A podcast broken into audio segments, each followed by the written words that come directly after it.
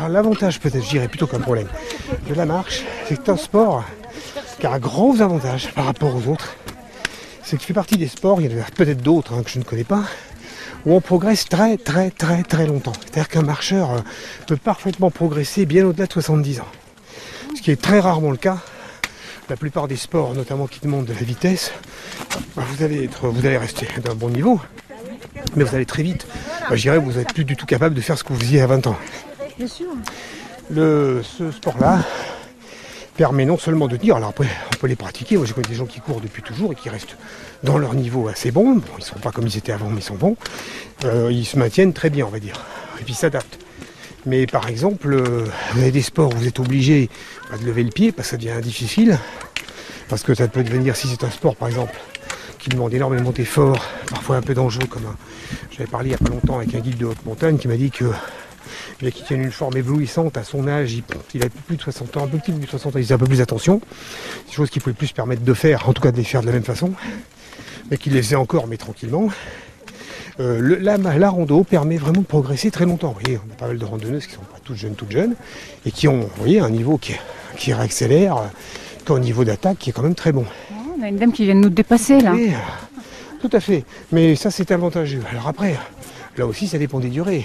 Si vous faites des très très grandes landos de plus de 30, 40, euh, en faisant par exemple 15, 20 le matin, 15 heures l'après-midi, euh, vous pouvez aussi avoir une difficulté en fin de journée. Moi, ça m'est arrivé une fois.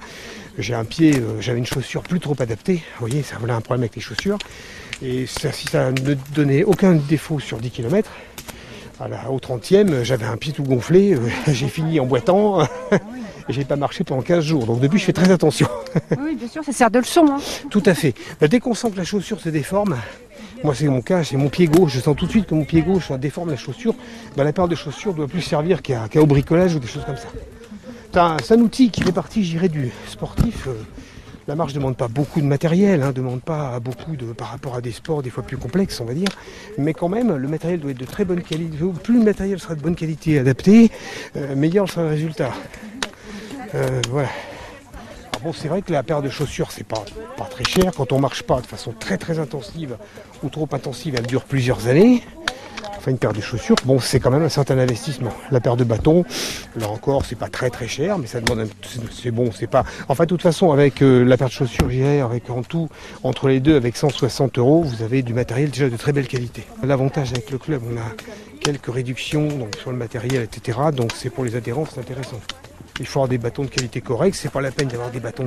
Je dirais hyper, hyper, hyper top. Il faut avoir des bâtons qui sont bien adaptés, surtout bien adaptés à la taille. Plus vous êtes grand, plus il faut qu'ils soient grands. Parce que ça demande une certaine ampleur, le bon mouvement. Vous avez vu sur les grandes, sur les grandes pistes, on y arrive mieux. Mais c'est pas très grave.